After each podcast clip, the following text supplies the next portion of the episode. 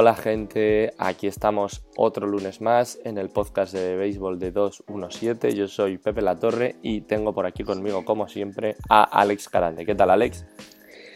Pues muy bien, Pepe. Un poco triste por la noticia de que Justin Verlander se tiene que operar de la tomillón, que podía ser un poco esperable, pero sacándolo ya fuera del contexto de la temporada de Houston, eh, para mí es uno de los lanzadores que me ha dado mejores experiencias en mi vida, aunque en el momento fueran muy malas, porque eh, Detroit ha eliminado a los Yankees, nos hizo ahí la rivalidad esta que ha habido con los Astros, que yo creo que cambió mucho y que fue eh, la adquisición de Verlander la que les puso en otro nivel y realmente les hizo un equipo para aspirar a ganar las World Series y sinceramente, siempre hemos hablado bastante de ello, como que para nosotros probablemente se habla mucho de Kershaw, que es innegable su caso como uno de los mejores pitchers de esta generación, pero que junto con Schwerzer y, y Verlander, pues han sido de esta gente que ha sido un, placer verla jugar y, y, que da pena que estén llegando al final y más con una lesión tan grave que realmente puede,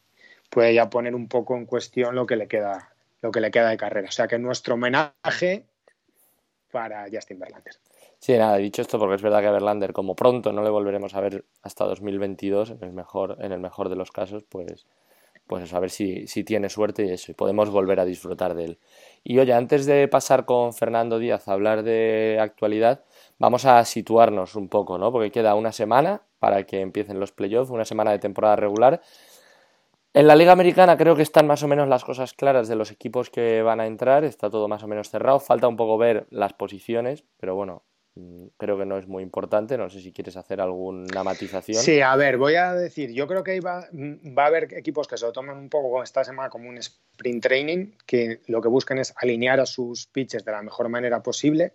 Sí que hay una cierta batalla ahí que se podría dar entre quedar cuarto y quinto entre los Yankees y Minnesota por conocimiento que tengo de los Yankees, sé que no van a prestarle excesiva atención porque ya eh, el lunes han puesto un bullpen day y si ellos realmente quisieran apostar mucho por quedar cuartos, eh, pues saldrían con Cole y Tanaka, los alinearían normal porque les entra dentro del plan, pero yo creo que ellos no querían dejar ahí dos días de descanso antes de que lanzaran el próximo partido, en teoría en Wildcard.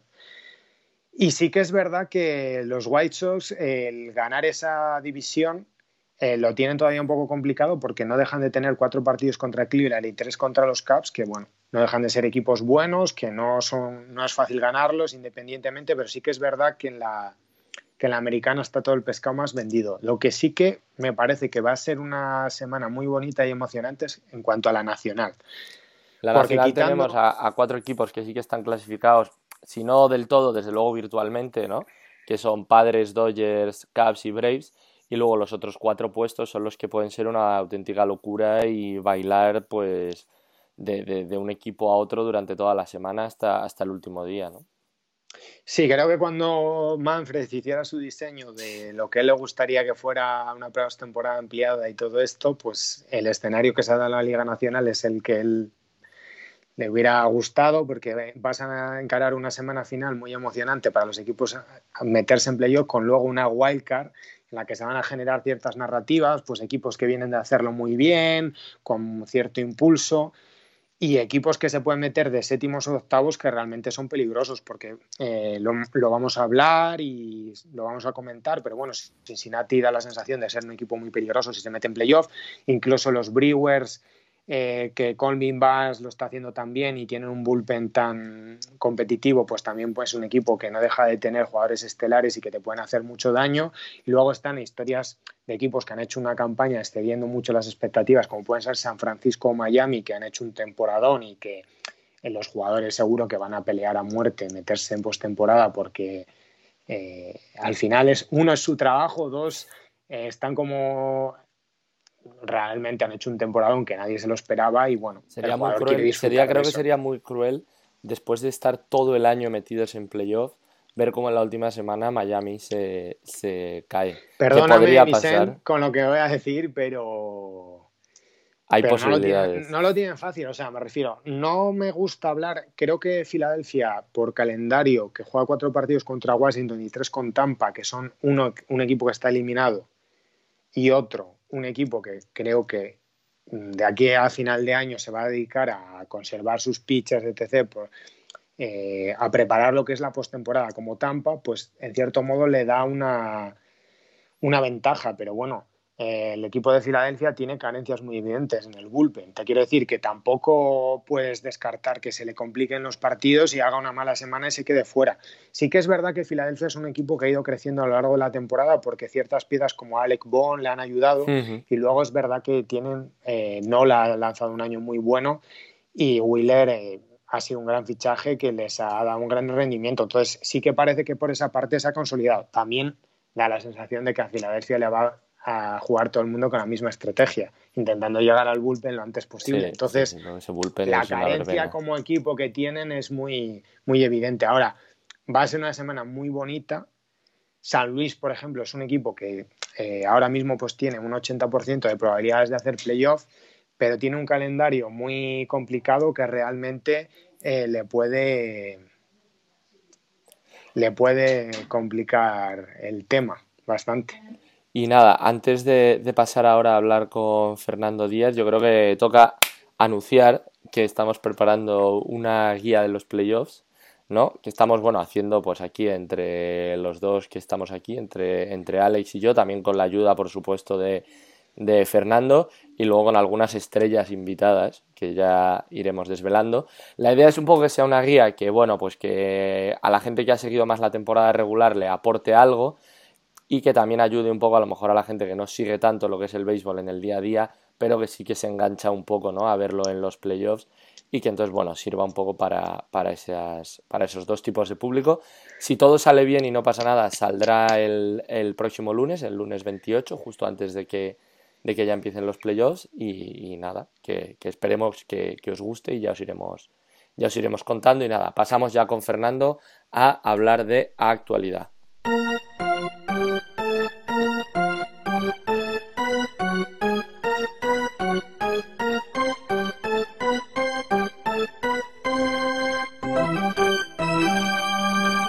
¿Qué tal, Fernando?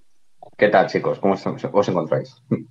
Oye, por, por, aclamación popular, que nos lo pidió la gente un poco la, la, semana pasada, vamos a empezar yo creo hablando de los White Sox, ¿no? Que quizás son equipo revelación, no sé si tanto o más que los San Diego Padres, ¿no? Pero es verdad que los padres están a lo mejor llevando todo el, todo el crédito y todos los titulares, pues seguramente por, no vamos a descubrir nada ahora, por Fernando Tatís, ¿no? Que es el jugador de moda. Pero la verdad que los, los White Sox yo creo que se merecen también, ¿no? Todos los elogios y más porque son ese equipo que, estando en una división ¿no? que llevaba años ¿no? dominada por Cleveland o por Minnesota, y este año pues les han mirado a la cara y están aún con opciones de llevarse la división e incluso de, llegar a los playoffs con el mejor récord de la Liga Americana, que sería yo creo una auténtica sorpresa. Sí, yo creo que ese hueco de los Chicago White Sox es lo más llamativo. Eh, a ver, cuando al principio de la temporada hablábamos de eh, franquicias que lo podían hacer francamente bien, que se esperaba que dieran un paso al frente, pues eh, Chicago White Sox, San Diego Padres y Cincinnati Reds eran los tres nombres que salían con, mayor frecuencia. los White Sox no solo es que hayan dado el paso adelante, es que a lo mejor incluso terminan con el primer cabeza de serie de, la Liga Americana, lo cual es absolutamente increíble. ¿no? Es decir, en, una liga en la cual, pues, oye, a priori en esta temporada, pues estábamos hablando de los New York Yankees, estamos hablando de los, de los Houston Astros, encontrarnos con que los White Sox eh, puedan terminar siendo el, el mejor equipo del circuito senior, me parece una auténtica barbaridad. ¿Y por qué lo están haciendo? Pues porque es un equipo tremendamente es decir, efectivo en todas las facetas del juego. Nos podemos quedar con, lo que es el ataque, ¿no? Y, decir, liderado por dos candidatos al MVP, como puede ser tanto Tim Anderson como José Abreu. Eh, un candidato al rookie del año, como es Luis Robert.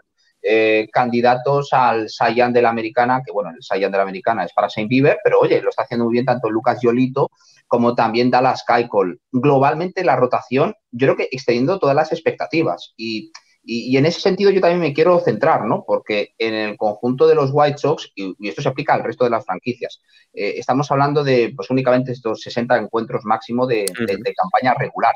Y, como tal lo, quiero enfocar, ¿no? Es decir, estos White Sox son absolutamente legítimos. Sería un equipo que aguantaría el tipo durante el transcurso eh, de lo que es una temporada estándar de 162 partidos. Pues bueno, eh, no deja de ser deporte ficción, ¿no? Eh, podemos elucubrar todo lo que queramos. Lo que sí está claro es que en el escenario actual, con las reglas del juego que se nos han aplicado para este 2020, eh, es un equipo absolutamente temible, un equipo que te puede literalmente fundir los plomos en prácticamente todas las facetas del, juego y oye, que en una división en la cual están los Twins, está la tribu, están los Cleveland Indians, eh, alzarte quizás con el título divisional, acabar con esa sequía, porque se han acabado con varias sequías bastante prolongadas, ¿no? Desde el 2008 los White Sox no alcanzaban la postemporada, pues hacerlo y sobre todo eh, un equipo que tiene los mimbres pues para poder estar compitiendo por el título divisional desde ya mismo, yo creo que es algo que es a tener muy muy en cuenta y, y cuidado, los White Sox eh, eh, con estas, insisto, con estas reglas del juego que tenemos para el 2020,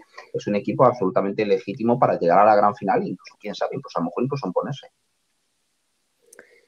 A mí me parece que han dado claras muestras, o sea, se ha elogiado mucho el trabajo que hizo San Diego en el trade deadline y ellos, eh, de otra manera, por ejemplo, es el primer equipo que ha promocionado un rookie de este año. O sea, ellos han hecho ciertas cosas que te demuestran mucha ambición.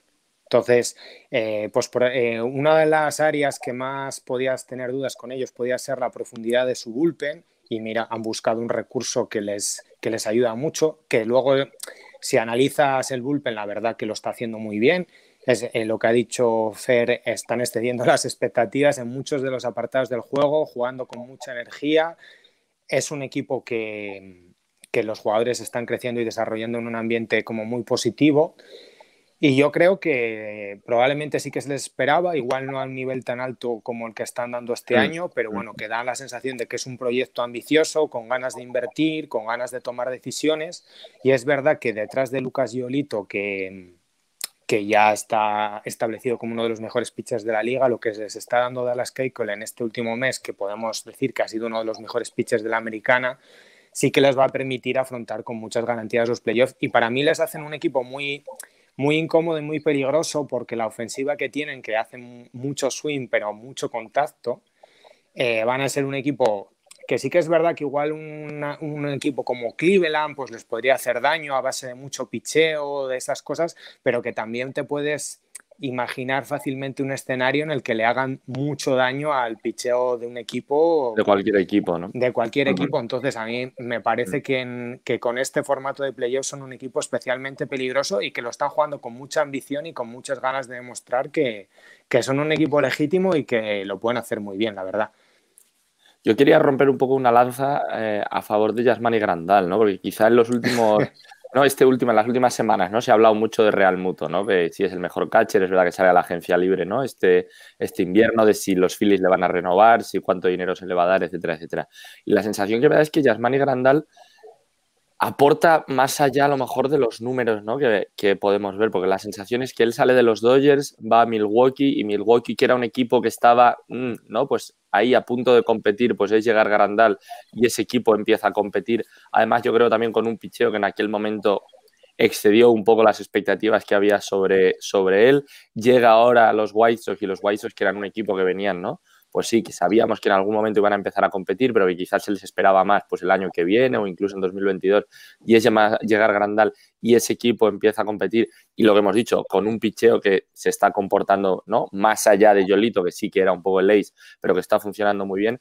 Entonces yo, la verdad que es un jugador creo que quizá, a lo mejor porque los Dodgers en su momento no le quisieron dar el dinero que él pidió y a lo mejor pues se vieron un poco ¿no? su imagen bueno, quizá no es tan bueno, tal, se está haciendo mayor, pero yo creo que es un jugador muy, muy importante. No sé si un líder silencioso, pero ya un veterano, ¿no? Yo creo que muy establecido y un jugador me da la sensación que tiene que ser muy importante en los, en los vestuarios.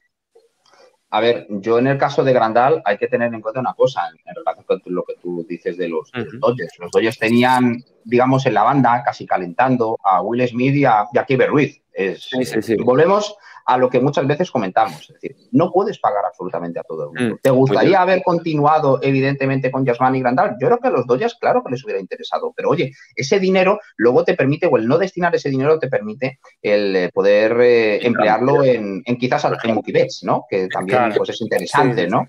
Eh, Grandal está muy bien valorado en el, mercado y solamente hay que pensar en el contrato que le dieron los White Sox. Los White Sox, el no fichar o el no atar a, a Manny Machado, esto ha sido una bendición, Porque todo ese dinero lo puedes destinar en Dallas Keuchel, lo puedes destinar también, evidentemente, en Yasmani Grandal, en atar el futuro tanto de Luis Jiménez como de Luis Robert, el fichaje de una encarnación, que ahí sí que les ha salido pues un poco más rana, ¿no? Es decir, no ha aportado todo lo que, esperaban, pero bueno, si la encarnación no continúa, que vamos, por lo que estaba mostrando en esta temporada, no va a continuar en, lo que es la parte sur de, Chicago, pues tienes a un tal Andrew Bogan que pasa por ser una de las mejores promesas, ¿no? De la, de la organización. Eh, los White Sox han, se han cogido, se han movido muy bien y ellos tenían muy claro que lo que necesitaban era precisamente que Grandal, que pues es un gran gestor de los cuerpos de lanzadores, que lo ha demostrado en Los Ángeles, que lo ha demostrado precisamente en Milwaukee, era una de las piezas que les, que les faltaban eh, eh, a, todo esto, es decir, el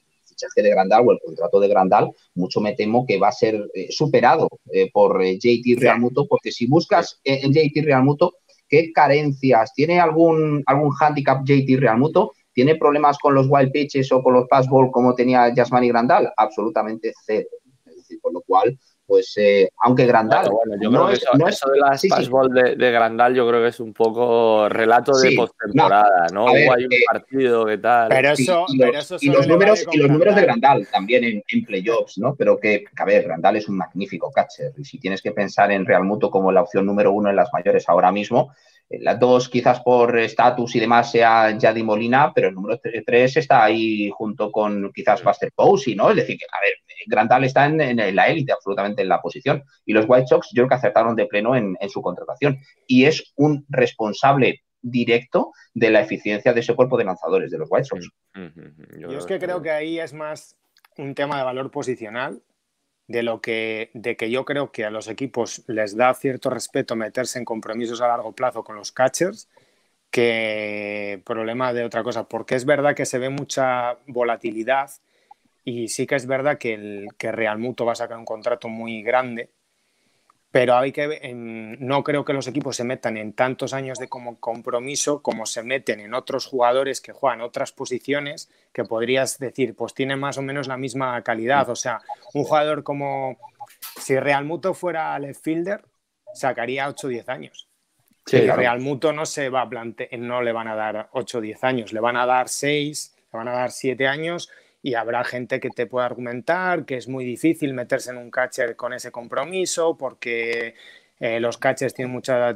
Es muy fácil de entender. Lucroy pasó de ser un mago a la defensiva a, ah, no tener contrato prácticamente. Entonces, yo creo que eso a los equipos les da miedo y eh, es una de las razones que esto también lo quiero sacar porque la gente me lo pregunta muchísimo cada vez que eso, por la que los Yankees tienen paciencia con Gary Sánchez porque encontrar alternativas en la posición de catcher es muy complicado. Es una posición... la, alternativa es JT Real Muto en esta próxima offseason. Claro, pero es que Steve, Cohen, Steve Cohen también tiene mucho que decir al Claro, yo es que creo que ahora, eh, hablando de un tema interesante que es lo de la venta de los Mets, yo me alegro mucho porque mete otro equipo interesante. Bueno, pero eso de, la, de, la, de lo de la venta de los Mets está un, un poco ¿no? en suspendido, ¿no? Me dijo el otro día John que, parece ser que, este Cohen tiene una serie de problemas legales, ¿no? O ha tenido algún asunto un poco turbio y que está pendiente aún de que los socios minoritarios de los Mets aprueben el, no digamos la venta o algo de esto. Alex Rodríguez y Jennifer López te están escuchando, pero están deseando que primeramente no se trunque, se trunque esa operación y ellos puedan hacerse como los mandamases, ¿no? De esa Pues el Cohen este que tiene, a, ver, yo no puedo valorarle porque no, evidentemente no tengo ninguna información sobre él, pero sí que me gustaría que los Mets fueran un, equipo competitivo y un factor en el mercado y evidentemente pues se habla mucho de que irían a la agencia libre fuerte pues desde por DJ LaMahieu que sería un golpe a los Yankees importante que le podrían dar eh, que sean un factor vía traspaso importante por Lindor que yo creo que, que podrían ser uno de los equipos mejor posicionados y el tema de de y Real Muto, pero es que, a ver, hay cosas en los catchers que son complicadas, porque y lo digo desde el partido de ayer. Ayer se habla mucho del partido de Davy y quién le coge de catcher.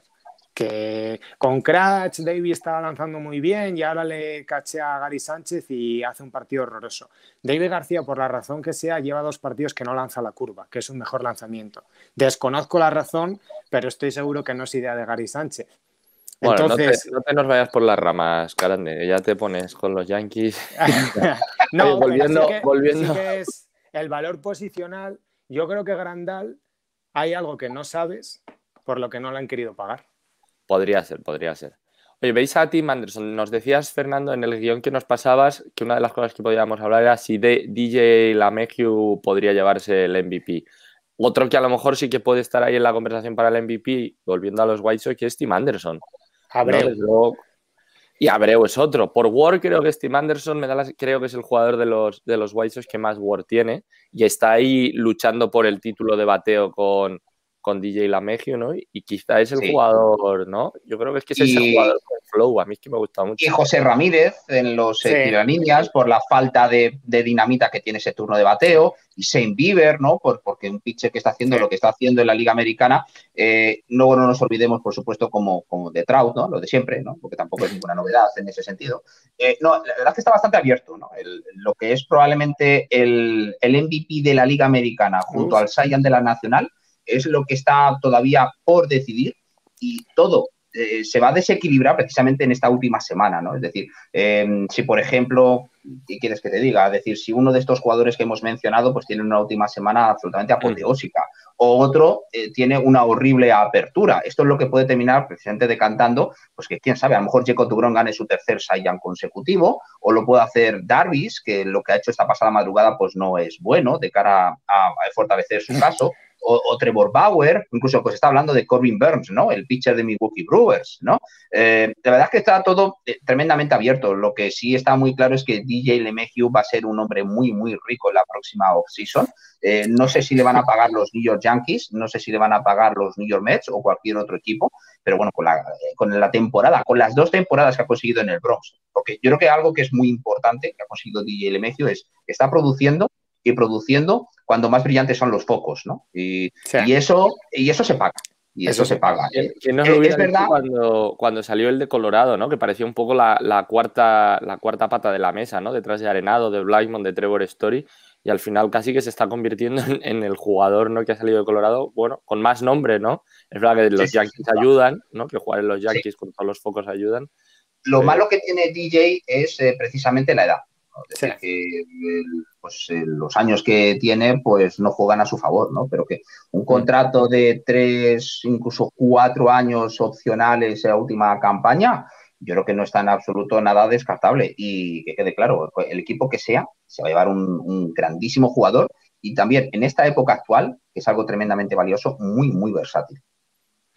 Oye, por seguir, tenemos la Liga Americana, tenemos, yo creo, salvo sorpresas mayúsculas y hecatombes, yo creo, ¿no? Que los equipos que van a entrar en, en postemporada están más o menos claros, ¿no? Pues eso, tenemos Tampa, tenemos White Sox, Oakland, Minnesota, Yankees, los Astros, ¿no? Que al final van a acabar entrando, yo creo, más porque en su división, ¿no? No hay mucho más.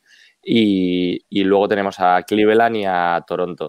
Lo que sí que parece que es un totum revolutum es la nacional, ¿no? Que hay hasta, bueno, hay ahí aún como tres, cuatro posiciones que están muy, muy, muy por determinar y que quizás es lo único interesante casi que vamos a tener en esta última semana, ¿no? De, competición. Eh, mira, si me apuras, eh, viendo ahora mismo la clasificación, hay cuatro equipos todavía con esperanzas de poder clasificarse en los playoffs en la, en la división este de la Liga Nacional, es decir, hasta los Mets porque no todo está dicho. Es verdad que, no tienen la situación a su favor y tienen muchos equipos por delante, pero no están todavía descartados. Y eh, quién sabe, a lo mejor este último empujón, porque en una última semana puede pasar absolutamente de todo. Tienes otros cuatro equipos con aspiraciones absolutamente legítimas para poder acceder a una, dos y quién sabe, incluso a lo mejor tres plazas de playoffs. Y tienes hasta tres equipos en la división oeste, es decir, Dodgers y Padres que ya están clasificados matemáticamente, y también San Francisco Giants con, con un récord, pues eso, del, del 50%, 26-26, por lo cual eh, lo que nos queda por saber en la Liga Nacional, más allá del cabeza de serie número uno para los Dodgers, es absolutamente todo, todo el resto, ¿no? Es decir, el, el uno va a ser para los Dodgers, el cabeza de serie número cuatro va a ser para los Padres, y a partir de ahí, pues eh, plantea la opción más descabellada porque absolutamente cualquier cosa puede ocurrir. Y yo creo que, bueno, que eso es eh, muy emocionante, ¿no? es verdad que los playoffs nos van a aportar grandes cosas, grandes emociones, sobre todo con la imprevisibilidad que va a ser esa primera ronda, pero lo que es ese tramo final del, calendario, con mayores o, menores desafíos, ¿no? En la Liga Nacional, sobre todo por Cincinnati, que tiene un calendario también exigente, ¿no? Miami Marlins, que pueden hacer historia, metiéndose en playoffs después de, eh, ¿cuántos son? 17 años, ¿no? Eh, eh, va a tener un calendario también profundamente complicado, ¿no? Pero más allá de eso, es decir, se avecinan emociones muy, muy, muy fuertes en esta, en esta última semana de competición. Nos decías tú que los, los, Reds, por ejemplo, son ese equipo que parecía que hace una semana estaban desahuciados, ¿no? Y que han enganchado ahí una racha buena, están metidos de lleno otra vez en la pelea. Y yo esto lo he hablado alguna vez con Alex. Yo creo que pueden ser un equipo que, como se metan de octavo, pueden, dar mucho miedo, ¿no? O sea, los Dodgers que parece que llegan, ¿no? Llegan a los playoffs, pues como los grandes favoritos, intratables, y puede ser una serie. Piensa desde el siguiente punto de vista tú eres los Dodgers y, tienes y eres el cabeza de serie número uno de, la Liga Nacional. ¿A quién prefieres como octavo cabeza de serie? ¿A San Francisco Giants o a Cincinnati Reds? Sí, sí, total. Es que la diferencia es abismal entre uno y otro. ¿eh? Bueno, vamos a ser respetuosos, que luego nos van a decir los seguidores de San Francisco que les atizamos. A ver, es que el final entre esos equipos de la central es muy delicado, porque San Luis, que entre comillas, lo tiene bien, no lo tiene hecho, porque es que juega cinco partidos esta semana con Milwaukee. Milwaukee es un equipo que el bullpen, con Devin eh, Williams y Heider, pero luego tiene más piezas, es un equipo muy peligroso. Imagínate que tienes que eres San Luis, tienes una semana muy mala, porque es que eso pasa en béisbol. Pierdes cinco partidos con Milwaukee y te quedas fuera. No, no, que sí. Y, y Cincinnati lo tiene sumado. Lo que yo sí que creo que marca mucho es que esos equipos van a tener que hacer un uso intensivo de sus mejores pitchers, que evidentemente no es el escenario ideal para luego afrontar la wildcard. Pero es que entre esos tres equipos de la central se lo juegan todo entre ellos o juegan contra los Chicago Cubs, que hay que ver ahí cómo se plantea esa semana los Chicago Cubs, porque yo creo que se va a influir un poco en, en lo que pase. Y evidentemente Cincinnati es un equipo de octavo que marca un escenario muy complicado. También hay que ser honestos en una cosa. Cincinnati desde el lado del pitcheo ha sido un equipo muy bueno, sobre todo desde la rotación de abridores, pero desde el lado del line-up ha sido un auténtico desastre en cuanto a la proyección de lo que se podía esperar de ellos. O sea, son un equipo peligroso en una serie corta, pero incluso, fíjate, incluso el ataque me da la sensación de que es verdad que no está funcionando, pero que en playoff puede asustar, porque quiero decir, tienes a dos jugadores, yo creo, como Mustacas y Castellanos, que son un poco jugadores un poco racheados, que es verdad que no han terminado, yo creo, de encontrar el ritmo, ¿no? Este año, pero que sí que te puedes encontrar con su mejor versión de repente llegando de la nada en playoffs y son dos tipos que cuando están calientes son muy, muy peligrosos. Y bueno, en Winker, Winker sí que parece que después de años, ¿no?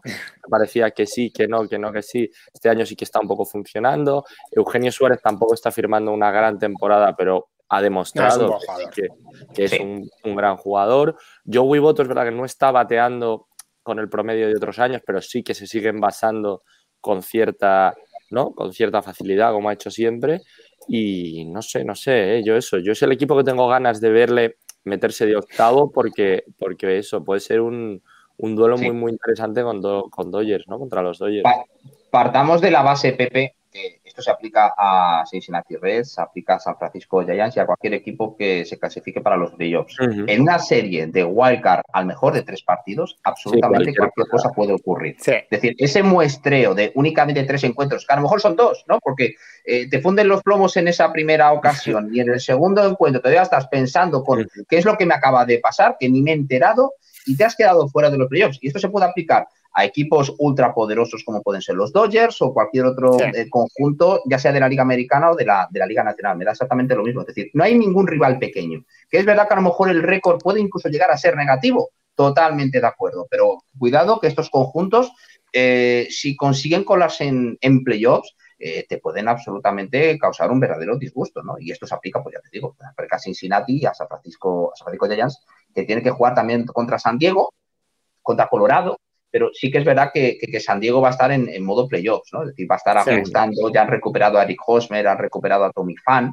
y, para ellos lo más importante es evitar cualquier tipo de escenario de lesiones, eh, que la gente pueda estar razonablemente fina y sobre todo descansada cuando empiece el, gran baile el próximo martes.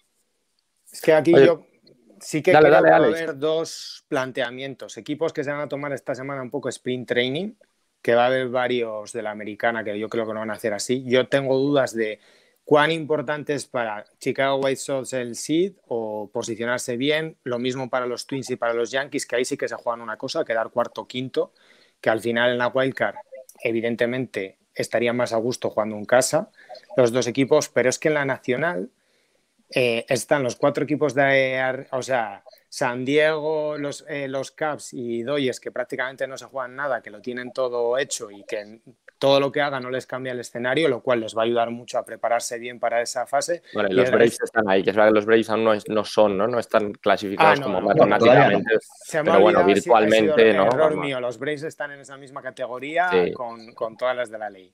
Y encima equipo peligroso para equipos que tengan picheo porque te pueden sacar en una entrada un pitcher bueno. O sea que en eso también se tiende mucho a exagerar por el lado de, de, lo importante que es el picheo y sí que lo compro.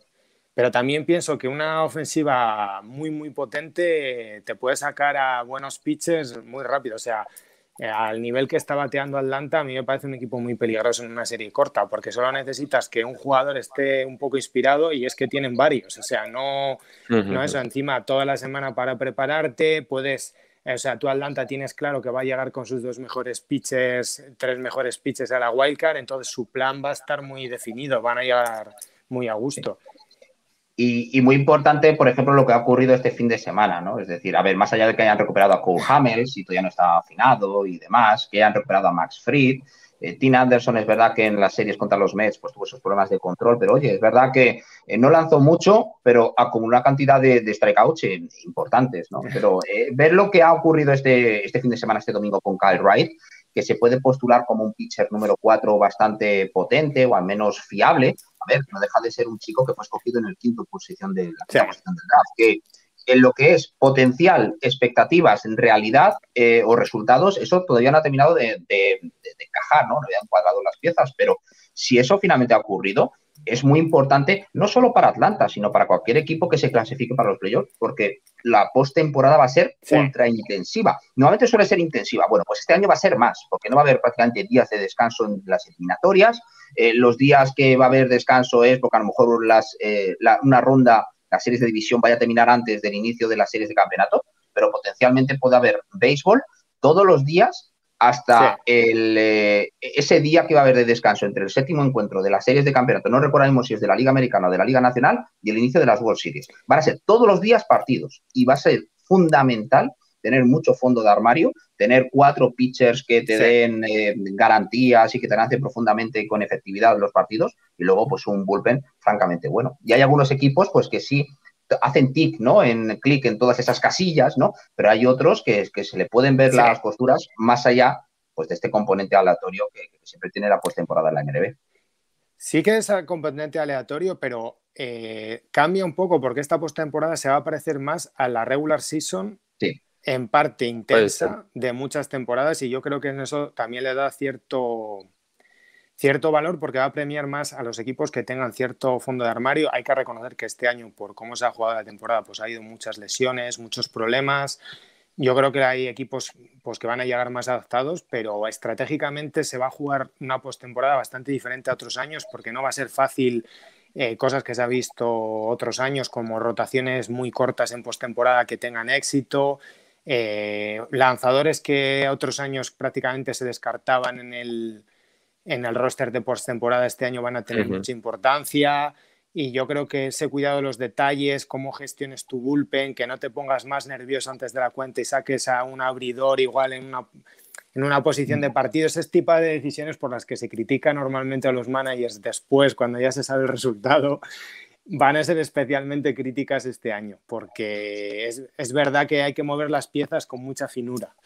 Oye, ¿veis, opciones de que esto... Luego, una, cosa, Pepe, que quería eh, puntualizar. Luego tenemos el escenario de que estos playoffs ampliados van a ser en sus burbujas, ¿no? Es decir, eh, no va a haber factor campo que les pueda favorecer. Eh, le hacían una pregunta a Cory Seager. Cory Seager, no sé si después de hacer esas declaraciones ya se lo han dicho, ¿no?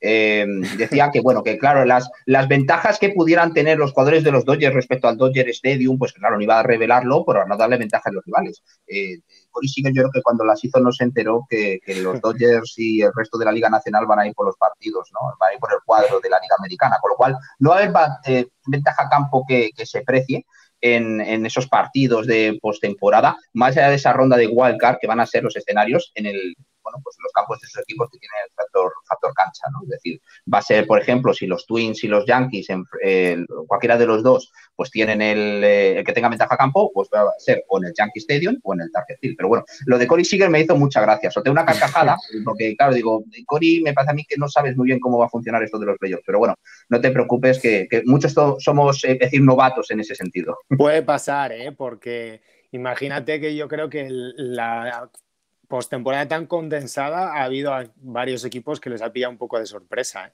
Sí. En plan de que no se esperaban que, que, fuera todo tan eso y bueno, en cierto modo tiene incidencia en ciertas decisiones, pero bueno, a ver, hay que adaptarse. Estamos en sí. un tiempo que, que, no sé, yo creo que hay que entender ciertas decisiones.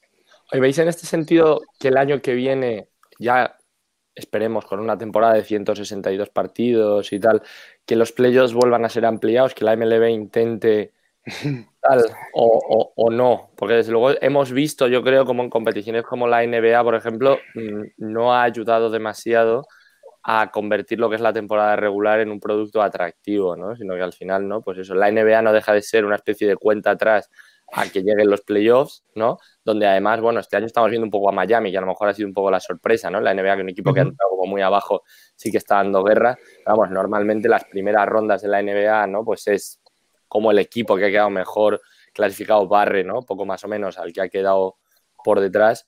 Y, y, luego ya, pues eso, a partir de las segundas rondas empiezan las cosas interesantes. No sé muy bien cómo podría afectar esto a la MLB, porque es verdad que yo creo que ya la MLB, lo que es la temporada regular, agosto se suele hacer un poco, mmm, ¿no? Cuesta arriba, yo creo que llega uno un poco empachado. Los, los días de perros, ni más ni menos. Claro, claro, claro. Y luego como que se vuelve a coger, ¿no? Otra vez con muchas ganas la competición en septiembre, pero es que a lo mejor si la MLB opta por este formato de playoffs ampliados, donde ya prácticamente sabes qué equipos te van a entrar, pues a principios de agosto, pues agosto y septiembre se te hacen muy, muy, muy, muy largos, ¿no? Y luego los playoffs se te, se te hacen un poco descafeinados porque te acaban entrando a lo mejor equipos que, bueno, que tampoco deberían estar ahí, ¿no?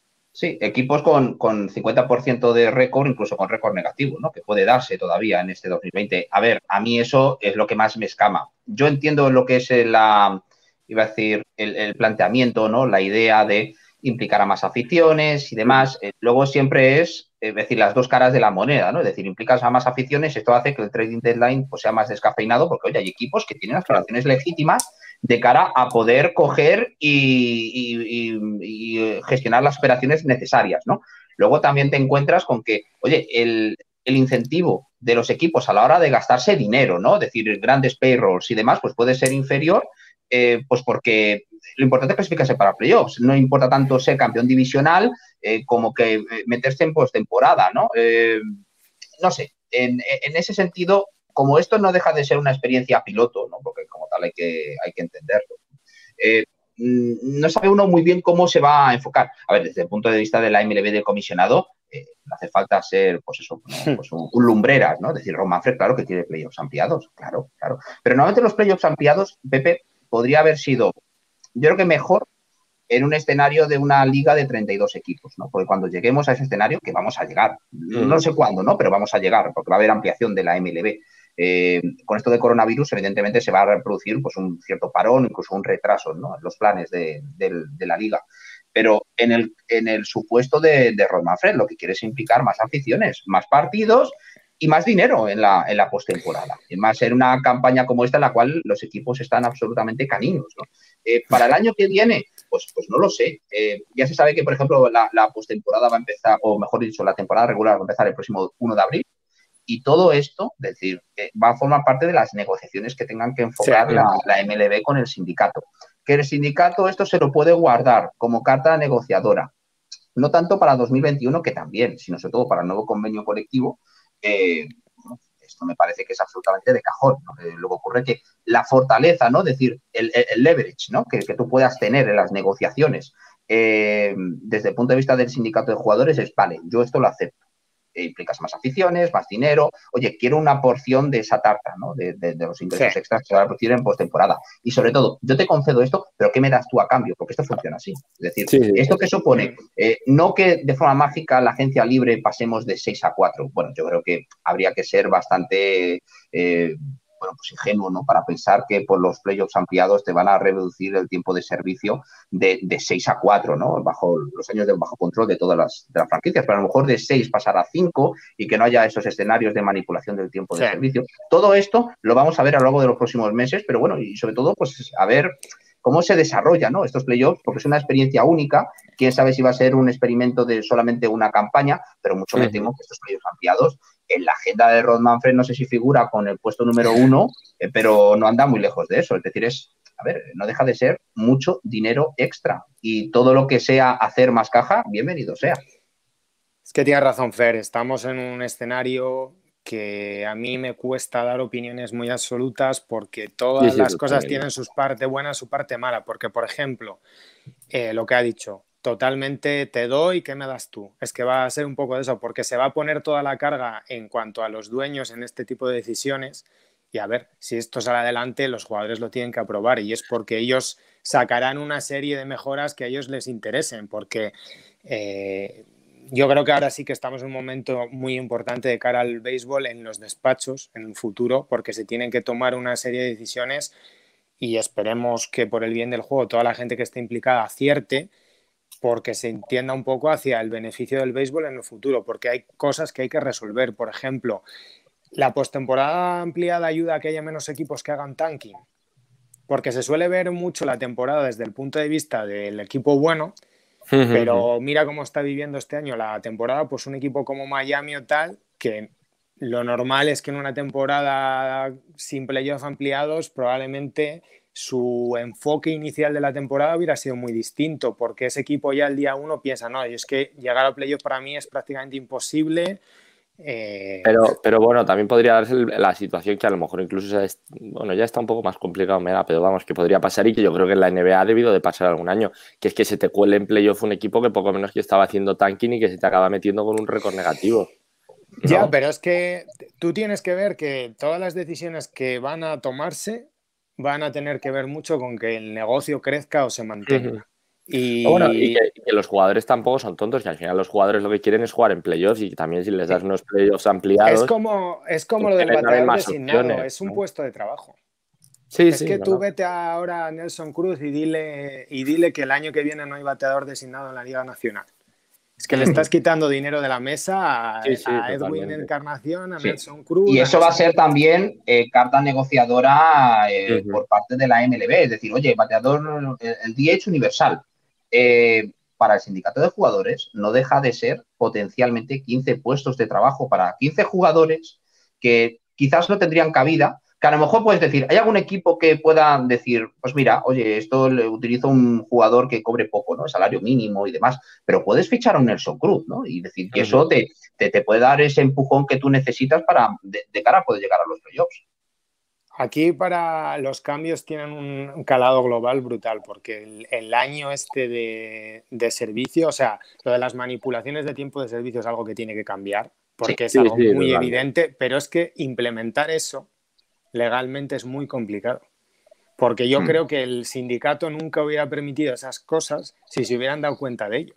O sea, me refiero, tú es una cosa que cuando lo negocias todos tenemos la sensación de que en el anterior convenio al sindicato le metieron un gol muy grande que se ha pagado en unas, pues unas conversaciones muy tensas en la que el punto de partida ya de parte de los jugadores era como muy hostil. Y claro, llegamos a un punto que cada pequeña concesión que se haga va a requerir mucha, mucha pelea. Y hombre, yo tengo muy claro que una de las cosas que los jugadores van a priorizar es llevarse una parte grande del pastel de la postemporada. Y al final, eh, lo dice mucho Pepe Rodríguez y es una realidad. Aquí hay que seguir la pista del dinero y el negocio lo van a tener que equilibrar un poco y ciertas decisiones que se van a tomar yo creo que no van a ser muy populares para los aficionados, pero a ver, se están echando muchos scouts, o sea, es que el negocio va a cambiar totalmente. Las menores han puesto una bomba al modelo actual y va a cambiar totalmente porque va a pasar a depender totalmente de la MLB y es que estamos en el mundo post-coronavirus, ¿eh? Sí, sí, no, no, que sí, que es así. Oye, ya por, terminar, Fernando, ¿qué series tenéis en Movistar Plus? esta semana. Pues no está nada mal, Pepe. Eh, tenemos tres partidos para esta semana. Eh, vamos a ver precisamente a uno de los equipos de moda, ¿no? Como son los Chicago White Sox, que van a visitar el campo, ¿no? El, el, estadio de los Cleveland Indians. Eh, dos equipos de playoffs, que no está nada mal. Luego San Diego Padres contra Los Ángeles Angels, eh, pues bueno, esa lucha, ¿no? Que tanto se habla, ¿no? De relevo generacional entre Mike Trout y Trout Tatis Jr. y demás, sin olvidarnos de la campaña absolutamente descomunal de Manny Machado, porque Manny Machado eh. va a estar muy arriba en la votación del MVP. Y Anthony Rendón también, ¿eh? Sí, también. y luego para terminar, eh, la semana ese, esa visita a Buffalo para ver a los Buffalo Blue Jays contra los New York Yankees y ver eh, dos equipos también de playoffs, que tampoco está nada mal. Bueno, pues nada, oye, nos despedimos. Gracias, Fer, y volveremos el lunes que viene ya para hacer un poco previa de, de playoffs, ¿no? Empiezan, creo que empiezan el martes con cuatro partidos y luego con el miércoles ese salvaje, ¿no? Que va a haber hasta ocho, ocho partidos. Yo no sé cómo, cómo lo vamos a hacer eso. Pero bueno, o sea que nada, y me imagino que ya con muchos equipos afrontando ese día ya la eliminación, ¿no? Y alguna sorpresa seguro, seguro que habrá. O sea que, que nada, que muchas gracias y nos vemos el lunes que viene. Nos vemos. Lo que su triste miopía le impide ver es que el béisbol es la clave de la vida. La piedra roseta, si lo prefiere. Si entendiera más de béisbol, todos sus interrogantes, sus extraterrestres, eh, sus conspiraciones, serían contestadas a su debida hora por los dioses del béisbol. Sí, tal vez sea cierto. Estoy pensando que su experiencia en Roswell podría estar relacionada con una... Aquí seguimos Alex Carande y yo mano a mano, ya en la última sección del episodio de hoy, y nos va a hablar Alex del bullpen, de los usos de los bullpens y de estas cosas, pero ya a un nivel top, ¿verdad Alex? Bueno, nivel top no sé, porque no, creo que lo tenga yo, pero bueno, lo vamos a intentar. A ver, eh, me parece un tópico importante para hablar de él porque es algo que se discute mucho y para mí hay un, cierto sesgo que se valora mucho los bullpens a raíz de que se conocen los resultados.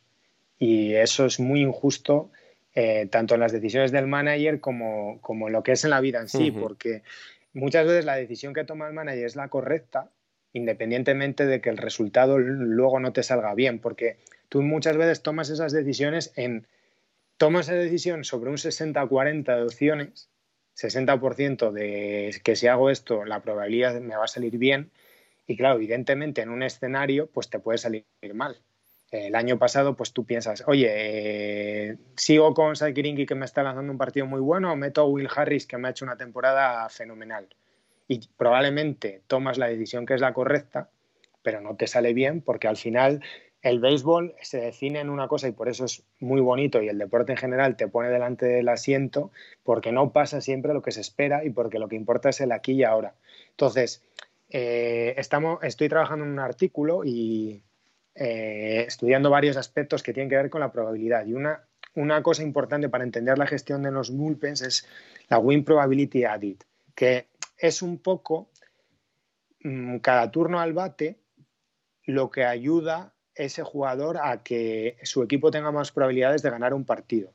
Si un bateador en un momento determinado entra al cajón, José Altuve contra Haroldis Chapman en un partido de playoff, si en ese momento cuando él va a batear su equipo tiene un 40% de probabilidades de ganar el partido y el producto de lo que él hace hace que su equipo tenga después de que él bate al jonrón y, y cambia el partido, tenga un 90, o sea, gana el partido, pues eso es muy importante cuando hablamos de gestión de bullpen. ¿Por qué? Porque los relevistas normalmente eh, entran en situaciones de partido complicadas que normalmente tienen tendencia a que su equipo pierda mucha win probability.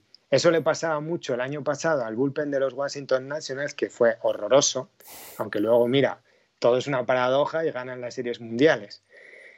Pero es verdad que cuando tus lanzadores son muy buenos y se extienden mucho en partido, igual tú entras siempre en partido con tu equipo con un 80% de probabilidades o 90% de ganar y tu única opción es siempre meter la pata. Entonces, claro, eso hace que en términos de war y de buen expectancy, ese tipo de bullpens nunca funcione muy bien. Y sin embargo, power bullpens como los que ha tenido tradicionalmente los Yankees, que han generado mucho war, probablemente también es un poco defecto de no haber tenido abridores con suficiente capacidad para extenderse a los partidos. Y ahí quiero unirlo un poco con eh, el concepto que más se tiene en cuenta cuando se valoran los bullpens, que es el PLI o el Player Leverage Index.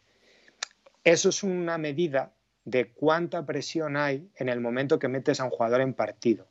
Entonces, eh, situaciones que podemos situarlo en el 1 como la media, por debajo de 1 es un entorno normal, por debajo de 1 es cuando es una situación de partido que no es muy relevante, pues por ejemplo, mi equipo va ganando de mucho o mi equipo va perdiendo de mucho. O sea, donde metes al jugador para que queme entradas, pero que realmente no le estás exponiendo una situación. Esto es bastante intuitivo porque aunque no sepamos el cálculo realmente, todos en un partido sabemos cuándo se está jugando el partido realmente y cuándo no. Y eso es una cosa muy determinante en el uso de, de los bullpens por parte de los equipos. Por encima de dos, se entiende que ya son situaciones más eh, de high leverage, que son pues donde usas a tus mejores relevistas y ya en situaciones de muy high leverage pues se usa a del closer. Por eso muchas veces decimos, oye, ¿por qué el partido está igualado y no sacan al closer si van empates y tal? Pues porque de hecho, esto, esto que comentas ha sido un caballo, un caballo de batalla habitual de la sabermetría como más radical, podríamos decir, ¿no?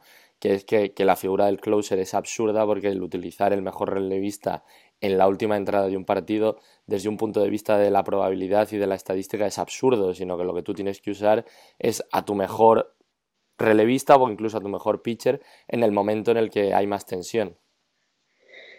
Correcto. Eso hay, a ver, yo creo que también tu estrategia cambia en función de los jugadores que tú tienes, de tus recursos de lo que es el momento de la temporada y muchas cosas. Y esto da para hablar mucho. Dos cosas muy, muy interesantes que has dicho. El, probablemente de los relevistas que más recordamos es Andrew Miller en los playoffs con Cleveland, que Terry Francona lo usa en un rol de stopper, que el stopper es saco mi mejor relevista en la situación que más leverage, que más puede cambiar la probabilidad de mi equipo de ganar o perder el partido. No me lo guardo para un momento hipotético que igual no se da en ese partido, porque ya lo he perdido. Entonces, ese uso de Terry Francona, de Andrew Miller, saliendo desde el bullpen, igual en la quinta o sexta entrada, con jugadores en las bases para sacar esos outs importantes, pues eh, marcan un poco una escuela que, mira, un, entrenador ya con mucha experiencia como, como Terry Francona te puede dar clases de un uso muy moderno del bullpen que hizo en ese momento, que está en constante evolución. Y mira, hay una cierta manipulación de, estas estadísticas porque son muy importantes en los paneles de arbitraje modernos.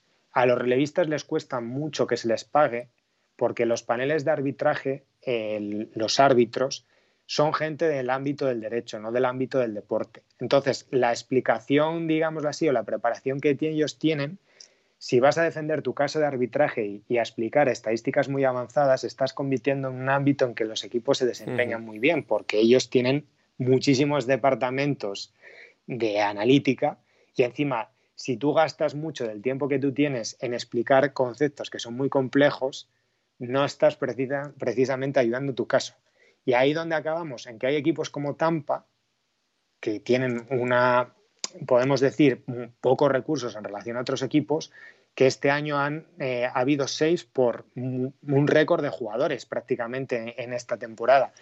Y eso puede ser que le des una explicación de las lesiones que utilizan, pero ellos van cambiando a los jugadores de rol porque es una forma de que a medio o largo plazo sean más baratos. Porque si tú, por ejemplo, un partido colocas a un jugador de closer que es una jugador que una posición que tiene el leverage index más alto de un partido, porque tú, por ejemplo, si sacas a tu closer ganando de uno, es una situación, digamos así, en la que claramente el partido está eh, en un leverage index muy alto. Y al día siguiente lo sacas de opener, compensas mucho porque el opener es prácticamente la situación en la que el leverage index es más bajo, porque es un jugador que va a lanzar una o dos entradas y que prácticamente no puede acumular mucho en esta situación. Entonces, Tampa eso lo hace para equilibrar un poco el rol que tienen sus eh, pitches y en cierto modo igual es un uso más eficiente de sus recursos, como has dicho, sacar a mi mejor relevista, pues lo hacen mucho con Nick Anderson. Mm, a ver, hay teorías para todo. se defiende mucho que el opener mm, provoca más lesiones. Yo creo que no se puede afirmar con rotundidad porque no se ha dado por los suficientes equipos y en suficiente tiempo. El año pasado los Yankees implementaron el opener con Chad Green y le dio un resultado maravilloso, o sea, ganaron muchísimos partidos.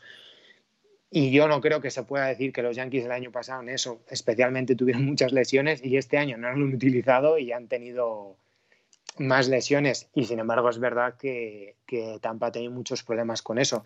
Pero volviendo, volviendo, a lo de Tampa, por si la gente se ha perdido un poco, porque creo que hay una manera que se explica muy sencillo. ¿no? Digamos que cuando a principio de temporada luego ha habido lesiones, pero Tampa tenía como a tres tipos que podían aspirar a ser los closers, que eran eh, Castillo, Alvarado y Anderson, digamos que Tampa no tenía ninguna intención de tener a uno como el closer claro del equipo, porque en el largo plazo eso a Tampa le iba a perjudicar en los paneles de arbitraje que tú decías. Si de repente llegaba Castillo, vamos a poner un ejemplo al arbitraje, como el closer establecido del equipo con un registro de, no sé, vamos a decir, 30 eh, salvados, por poner un ejemplo, eh, ese jugador iba a poder pedirle muchísimo más dinero en arbitraje a Tampa de lo que va a poder pedir si realmente eh, ha tenido cinco salvados, ha habido otro jugador en Tampa con otros cinco, ha habido otro con dos y otro con tres. Entonces Tampa aprovecha este tipo de cosas ¿no? para abaratar el coste de los jugadores en el, en el arbitraje, ¿no?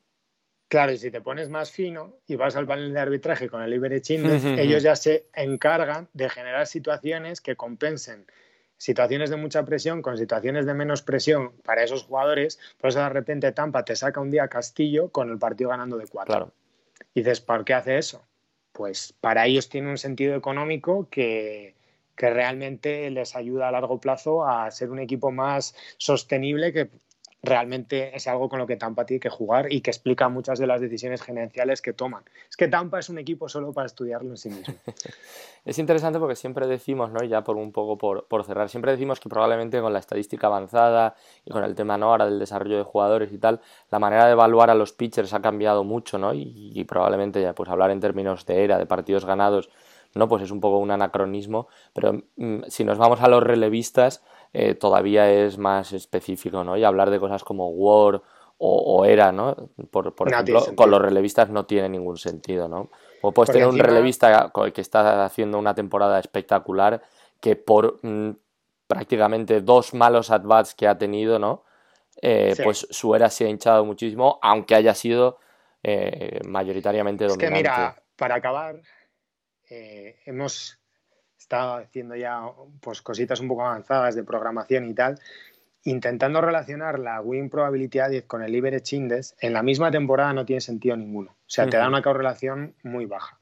Pero si lo sí que me dio la idea José Manuel de más que 27 outs, que es una mente en esto, me dijo, es que probablemente en lo que tiene más lógica es relacionar eh, el leverage index de este año con la win probability del año anterior. Y ahí sí que te dan muchas más explicaciones de cómo manejan los equipos los bullpen. Porque, por ejemplo, en un terreno que conozco mucho, que es el bullpen de los Yankees, los Yankees echan muchísimo de menos a Tommy Kainley, que en los dos últimos años casi era el jugador que sacaban con los leverage index más altos que no fuera Roldis Chapman, que es el closer, y Sad Britton, pero era el tercer jugador en rol más importante para ese bullpen. Y sin embargo, los, desde mediados del año pasado, la win probability de, de Otavino está siendo bastante mala y explica la pérdida de importancia.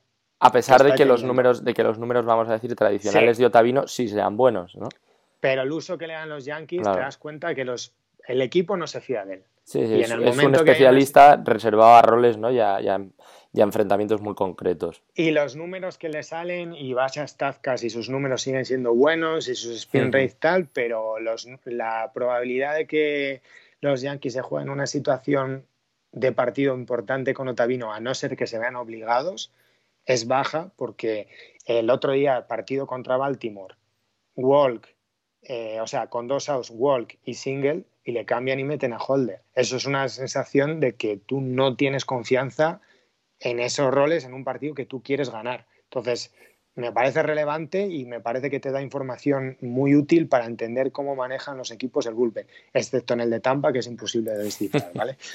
pues nada, seguro, seguro que ahora estos playoffs que nos vienen nos van a nos van a traer situaciones muy interesantes, ¿no? Del uso de los bullpens por parte pues, de Tampa y seguramente de otros equipos, ¿no? Que se mueven en la misma órbita, como pueden ser los Oakland A's y, y los sospechosos habituales. O sea que nada, que esperamos que hayáis disfrutado del episodio de hoy. Esperemos que, esta última semana de, de liga regular sea interesante y nos vemos el lunes que viene.